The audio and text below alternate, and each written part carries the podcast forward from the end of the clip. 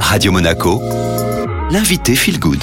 Radio Monaco Feel Good, vous le savez, tous les premiers lundis du mois, c'est la minute mode éthique avec Victoire Sato, cofondatrice de The Good Goods, un média dédié à une mode plus responsable. Bonjour Victoire. Salut Julien, je suis ravie de te retrouver. Pour ce nouveau rendez-vous, Victoire, on va zoomer ensemble sur le lin. Alors déjà, qu'est-ce que le lin et pourquoi c'est une matière écologique, Victoire? Le lin, c'est tout d'abord une matière naturelle. C'est le plus vieux textile au monde. On en a retrouvé des traces qui datent de 36 000 ans avant Jésus-Christ. Il y a 3 000 ans, ses propriétés exceptionnelles était déjà reconnu, notamment dans l'Égypte ancienne. C'était l'un des piliers de l'économie des pharaons. Et on l'utilise euh, en Occident depuis le XIIe siècle environ, principalement pour confectionner à l'époque des sacs en toile et des vêtements, des chaussures et du linge de maison. Plus récemment, au XXe et XXIe siècle, on s'en sert dans tout un tas de segments industriels, comme par exemple l'automobile, le bâtiment ou le sport, notamment le ski, le vélo, le surf, parce que c'est une matière qui a des propriétés techniques assez exceptionnelles, comme par exemple euh, un haut potentiel euh, d'absorption, d'isolation, de thermorégulation ou encore de résistance à la traction. Alors c'est une matière hyper écologique, tout d'abord parce que sa culture ne nécessite pas d'eau d'irrigation, c'est-à-dire que uniquement l'eau de la pluie suffit. Ensuite c'est une culture qui ne requiert pas euh, de pesticides et très peu d'engrais, euh, donc d'intrants chimiques.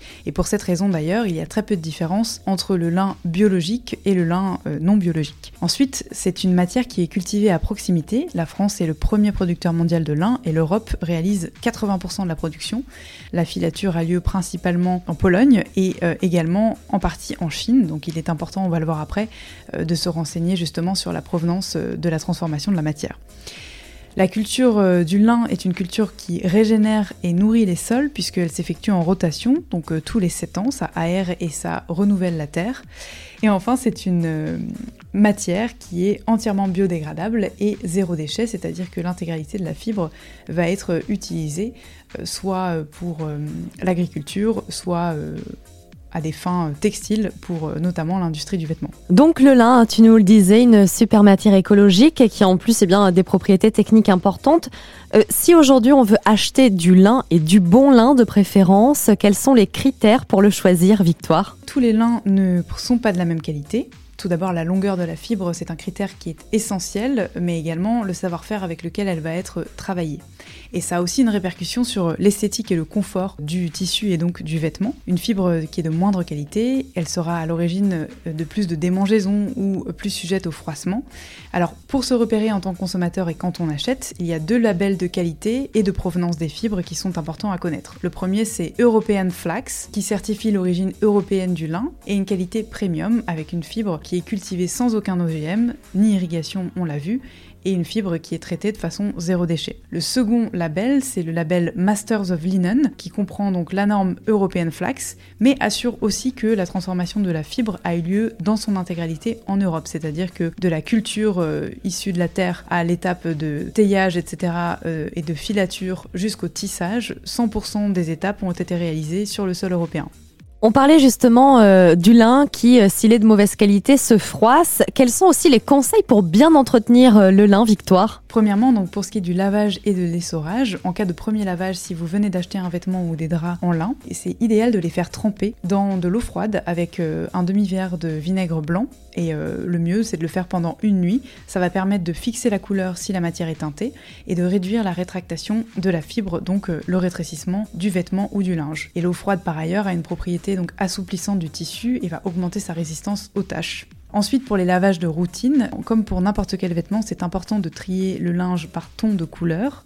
Éviter de mélanger les matières parce que ça risque de laisser des peluches sur les fibres et ça peut modifier euh, à terme l'aspect du vêtement et l'aspect du tissu ou le rendre rugueux. Alors on peut sélectionner un lavage à 30 ou 40 degrés maximum et un essorage à 600 tours par minute. Pour sécher le lin, euh, le mieux c'est de le sortir dès la fin du cycle machine et de l'étendre à l'air libre.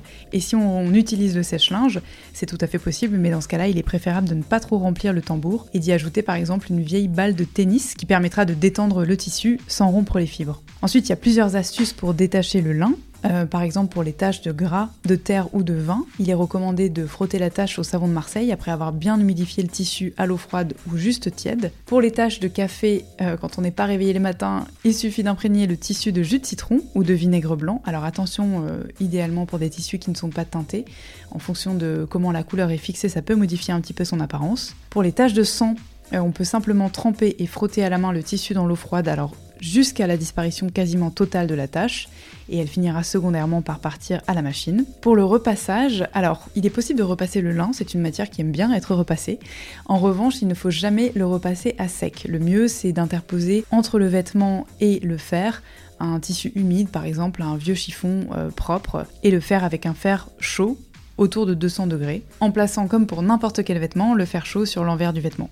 Enfin, pour ranger le lin, alors ça, nos grands-mères avaient les mêmes astuces que nous. Pour conserver la qualité du linge, il faut le placer dans un endroit à l'abri de la lumière. Le mieux, si vous remisez votre linge, linge d'été, linge d'hiver, c'est d'intercaler une feuille de papier de soie pour prévenir euh, les accros, particulièrement dans les armoires en bois. Et enfin, on ne range les vêtements ou le linge de maison que lorsqu'il est bien sec. Victoire, en tant que cofondatrice de The Good Goods, ce média 2.0 tourné vers une mode plus responsable, tu as également créé un annuaire hein, des marques engagées, des marques plus Vers quelle marque on peut se tourner si on a envie d'acheter du lin de bonne qualité? Alors aujourd'hui, je peux vous recommander deux marques euh, de vêtements en lin de très haute qualité à un prix accessible, fabriqués en France et en Europe. Plutôt féminin, donc ce sera la marque Qui plus est, avec un K qui propose différents tops euh, de différentes longueurs, différentes longueurs de manches, euh, de taille et de couleurs, avec des décolletés ronds ou V, des pièces qui sont assez classiques, des super basiques à avoir dans son armoire. Et côté masculin, mais également tout à fait gender fluide. Les chemises en lin Easton, 100% lin, sont vraiment euh, de super qualité et sont des produits qu'on a envie d'avoir euh, dans ses placards pour euh, les garder longtemps, les porter hiver comme été, avec un plaisir renouvelé à chaque fois. Merci beaucoup Victoire. Merci Julia, à la prochaine. C'était Victoire Sato, la cofondatrice de The Good Goods, un média 2.0 tourné vers une mode plus responsable. Elle est avec nous tous les premiers lundis du mois à l'occasion de la Minute Mode Éthique. Vous pouvez d'ailleurs découvrir la playlist 100% Minute Mode éthique en tapant tout simplement dans votre moteur de recherche Radio Monaco Feel Good. Cette interview est à réécouter comme à chaque fois. Elle est disponible via les podcasts sur les réseaux de Radio Monaco ou encore Spotify, Deezer, Apple Podcast et iTunes. Et à suivre bien sûr votre playlist Made in Monte Carlo.